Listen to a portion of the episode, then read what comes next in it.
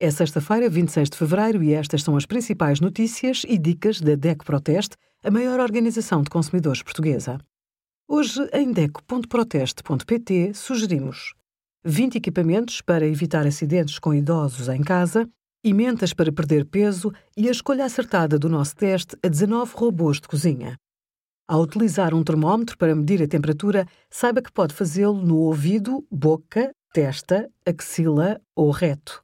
Consoante o local, a temperatura indicada pelo termómetro pode variar.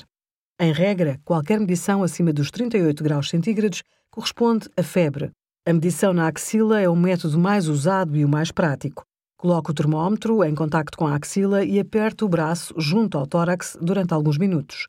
A partir de 37,5 graus centígrados, considera-se febre no adulto. Para medir no ouvido, necessita de um termómetro próprio. A temperatura é mais elevada do que a medida na axila, mas está sujeita a grandes variações. Obrigada por acompanhar a DEC Proteste a contribuir para consumidores mais informados, participativos e exigentes. Visite o nosso site em deco.proteste.pt.